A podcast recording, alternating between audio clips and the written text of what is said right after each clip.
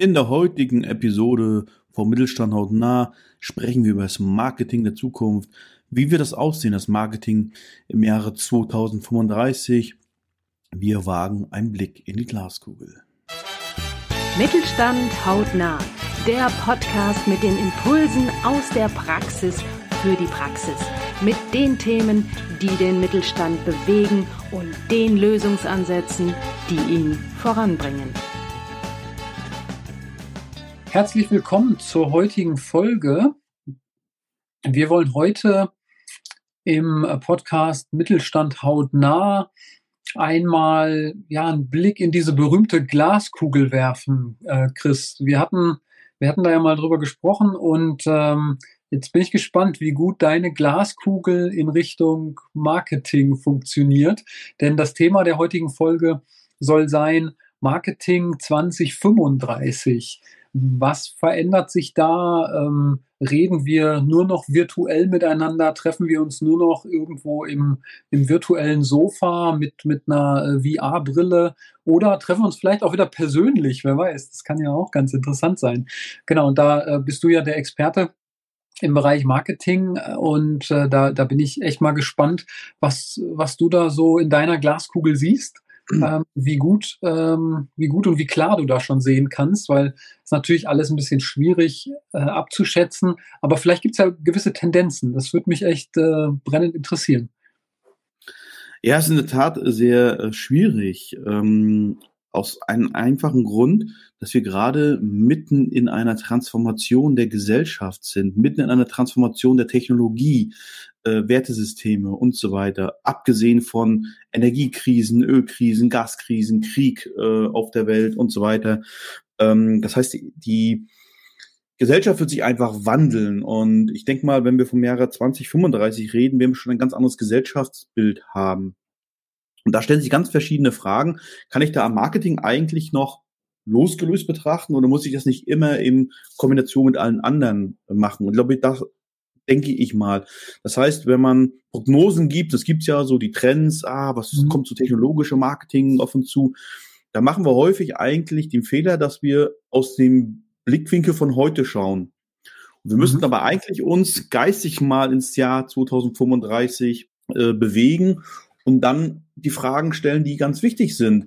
Denn Thema Marketing, da ist man natürlich ganz schnell bei der Vermarktung, bei der Werbung für Produkte. Die Frage, die ich mich aber gerade stelle, wenn ich an so Megatrends wie Nachhaltigkeit, wie Mobilitätslösung und so weiter denke, dann ist so die Frage, inwieweit ist dann diese Volksdroge Konsum eigentlich noch so prägend und so ausschlaggebend im Jahre 2035 oder folgende? Also ist tatsächlich noch eine Vermarktung von so viel Konsumgütern, wie wir es heute kennen, eigentlich noch A, notwendig? Ja, wie gibt es eigentlich noch so viel äh, da zu vermarkten? Also diese Fragen muss man sich, glaube ich, auch mal mal stellen. Also der gesellschaftliche Wandel wird natürlich das Business und das Marketing ganz stark prägen. Was aber mit Sicherheit bleiben wird oder sich verstärken wird aus meiner Sicht, sind so Dinge wie die Kommunikation von Werten, die Kommunikation von mhm. Wirkung für den jeweiligen Kunden.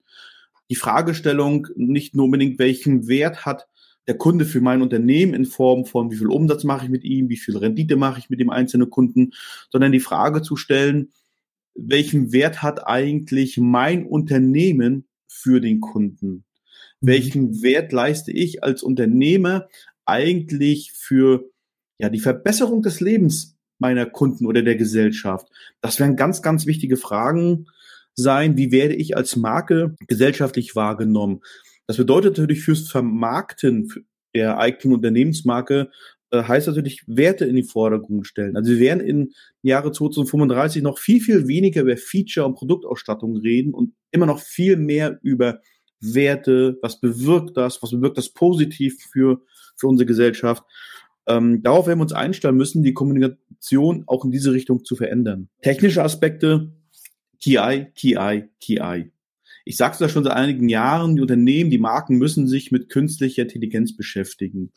Ähm, angefangen von, von Dingen, dass äh, Bilder künstlich äh, erzeugt werden können, dass Texte geschrieben werden. Und da gibt es heute schon Tests, an denen ich auch selber mit dran teilgenommen habe, dass die Menschen nicht mehr unterscheiden können, welcher Text ist jetzt von einer Maschine geschrieben worden, ja, und welcher Text ist von einem Menschen geschrieben worden.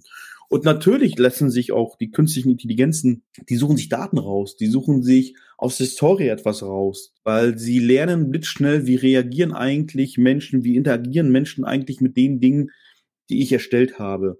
Und also da werden wir uns auch drauf einstellen müssen. Die wichtige Frage, die wir uns da wiederum stellen müssen, inwieweit wollen wir als Menschen das zulassen? Ja, wie kreativ soll KI eigentlich werden? Soll sie den Menschen ersetzen? Und ähm, darum darf es, glaube ich, gar nicht gehen, sondern wir müssen immer KI als Tool verstehen, die uns sehr viel abnehmen kann. Auch im Marketing wird das letztendlich passieren, weil letztendlich so ein KI erzeugtes Video, das funktioniert heute schon recht gut, immer noch ein bisschen holprig, aber das wird sich perfektionieren, ähm, weil natürlich die Maschine mit einer wahnsinnigen Geschwindigkeit lernt. Ähm, da können wir Menschen gar nicht mithalten. Und wir dürfen, glaube ich, nicht den Fehler machen zu sagen, da entwickeln wir etwas, was am Ende unser Feind ist, sondern müssen es immer als Tool verstehen. Und das wird mit Sicherheit im, im Marketing passieren. Ähm, abgesehen von Dingen wie, dass vollautomatisiert äh, Werbung gebucht wird, äh, dass ich mich gar nicht mehr darum kümmern muss, wo wird mein Werbespot dann ausgespielt oder nicht ausgespielt, zu welcher Zeit. Ähm, das werden wir äh, der KI komplett überlassen und sie wird es besser machen als Menschen. Also das wird mit, mit raschen Schritten gehen. Und da kann ich heute schon nur empfehlen, googelt einfach mal äh, KI-Tools fürs Marketing, was es heute im Jahre 2022 da schon eigentlich alles gibt. Ja, ich selber das teilweise auch Texte über KI schreiben, ich äh, gestalte auch Bilder über, über künstliche Intelligenz. Und ähm, das geht von Optimieren von vorhandenen Sachen bis tatsächlich zur Erstellung eigener Sachen. Ich höre halt immer wieder Leute, ja, das ist ja alles nicht richtig und die Kreativität, da fehlen Emotionen und ja, künstliche Intelligenz hat natürlich keine Emotionen, aber sie lernen ja die, die emotionalen Reaktionen auf Dinge, die sie kreieren. Und das wird die künstliche Intelligenz auch immer mehr merken und einfließen lassen. Und dass wir am Ende den Eindruck haben werden, hey, da agiert ein hoch emotionales Wesen mit uns. Wie gesagt, die, die Frage ist, wie weit wollen wir künstliche Intelligenz im Marketing, im in der Prozessautomatisierung in der Gesellschaft überhaupt wirklich zulassen. Ähm, da habe ich eine Buchempfehlung an dieser Stelle. Max Tegmark, das ist ein schwedischer Wissenschaftler vom MIT, der hat ein Buch geschrieben, äh, Leben 3.0. Was passiert eigentlich, wenn die künstliche Intelligenz zu einer Art Superintelligenz wird? Äh, welche Auswirkungen kann das auf uns haben? Er beschreibt in dem Buch einfach zwölf Szenarien, äh, was kann passieren bis hin zu ein bisschen Worst Case Terminator-mäßig. Ähm, also wir müssen einfach lernen, damit umzugehen. Mhm. Ähm, zweiter technischer Aspekt, weil du es angesprochen hast, wie werden wir uns treffen? Ich glaube, dass persönliche äh, Begegnungen, die werden stattfinden. Ja, sie werden sich aber ein Stück weit reduzieren auf das A notwendige, ja, auf das Wichtige. Es wird wertschätzender wieder werden. Ansonsten wird sich viel letztendlich tatsächlich ins, ins Virtuelle verlagern. Stichwort Metaverse. Ähm, wir werden im Metaverse handeln. Da werden ganz eigene Geschäftsmodelle entstanden sein, übrigens im Metaverse. Wir werden uns auch treffen über eine VR-Brille und wir werden uns sehen. Wir werden gefühlt in einem Raum sein. Und auch da kann ich jedem nur empfehlen, der uns jetzt zuhört, wenn noch nicht, dann sucht euch mal jemanden, der euch mal dort einen Einblick gibt in, wie funktioniert so eine VR-Brille. Das ist Wahnsinn, was da technisch möglich ist. Und wie aktiv werde ich im Metaverse sein? Und da werden neue Geschäftsmodelle entstehen. Das passiert ja heute schon, dass das äh, meine Tochter meine Kreditkarte braucht, weil sie im Metaverse äh, beim Roblox äh, einfach Klamotten für ihre Figur kaufen will, nicht für sich. Also ich rede gar nicht vom Shopping für ich kaufe ein T-Shirt für mich als Mensch zum Anziehen, sondern ich kaufe ein T-Shirt für mein Avatar im Netz und das bezahle ich auch. Ich bezahle es heute schon mit mit äh, Coins, also mit einer äh, mit NFTs, mit, mit Coins, äh, mit elektronischer Währung. Ich zahle es nicht mehr mit, mit Bargeld. Da sind wir heute schon. Und das wird noch eine ganze Menge äh, gepusht werden. Also da wird eine ganze Menge vor allem technologisch passieren. Mhm. Ja, so vielleicht mal so der, der kleine Abriss, wie es aussehen könnte in 15, 20 Jahren. Mhm.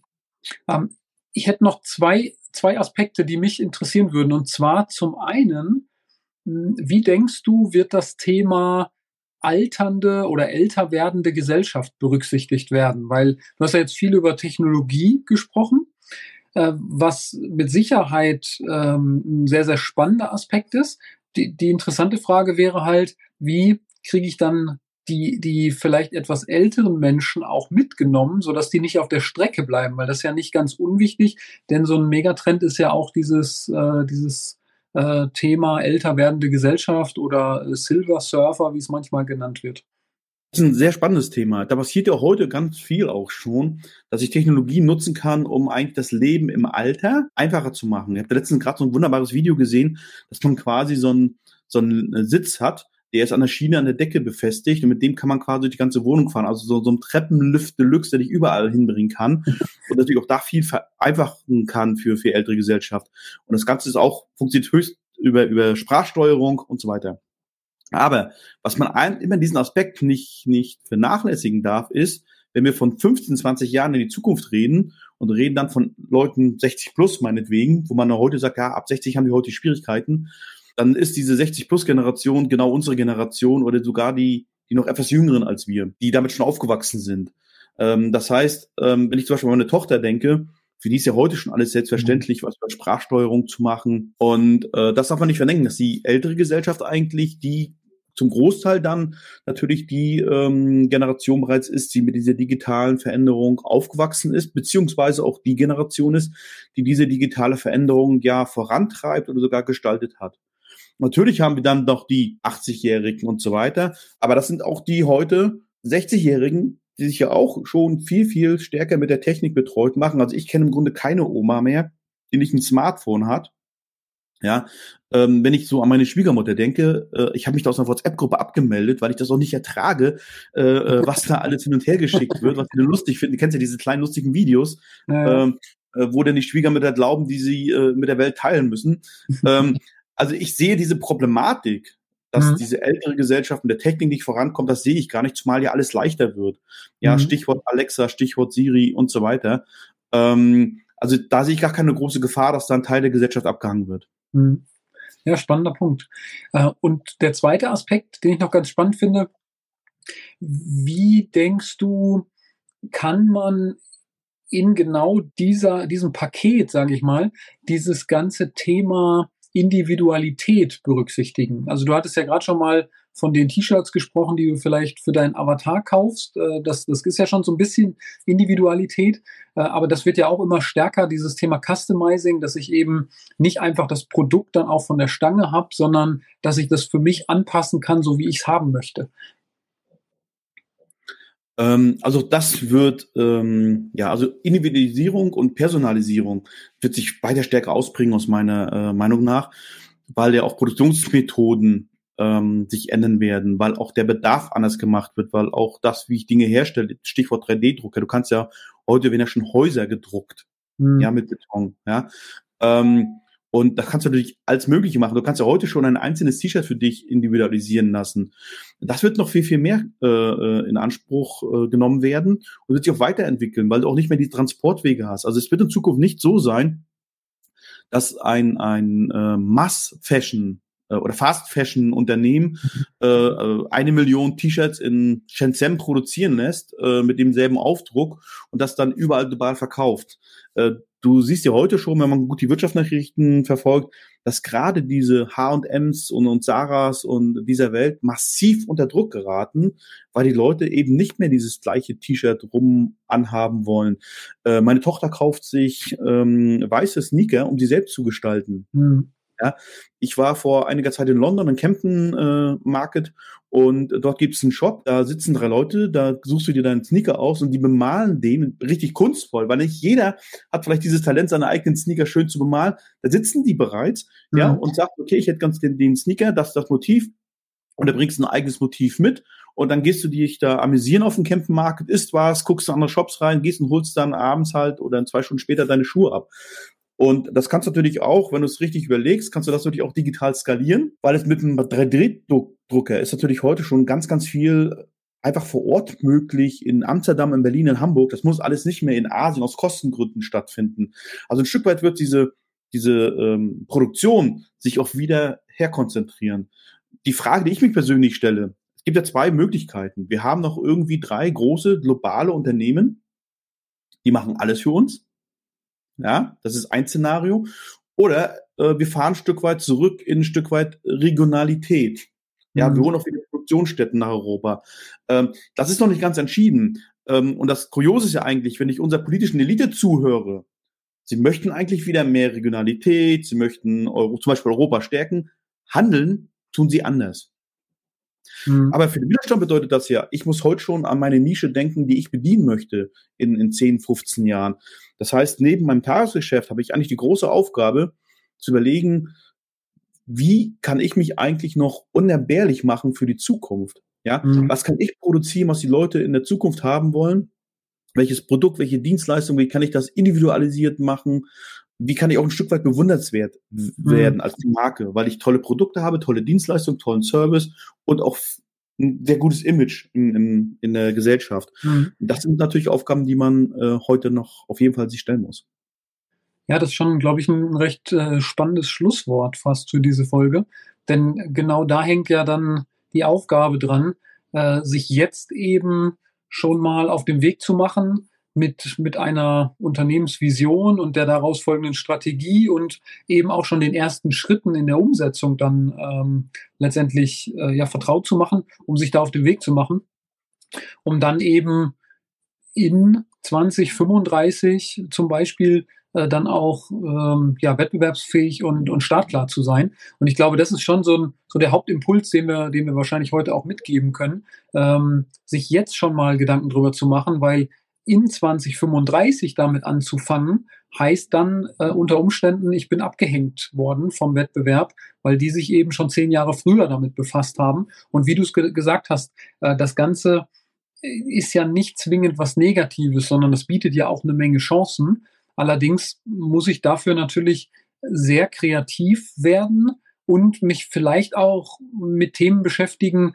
die, die für mich jetzt ähm, erstmal befremdlich sind. Also vielleicht macht es sogar Sinn, da einfach auch sich Hilfe an Bord zu holen, weil ich glaube, es ist nicht, nicht so einfach äh, für, für die meisten von uns, ähm, so, ähm, ja, so, so, so losgelöst und vielleicht auch so ähm, so, so futuristisch dann zu denken, sage ich mal.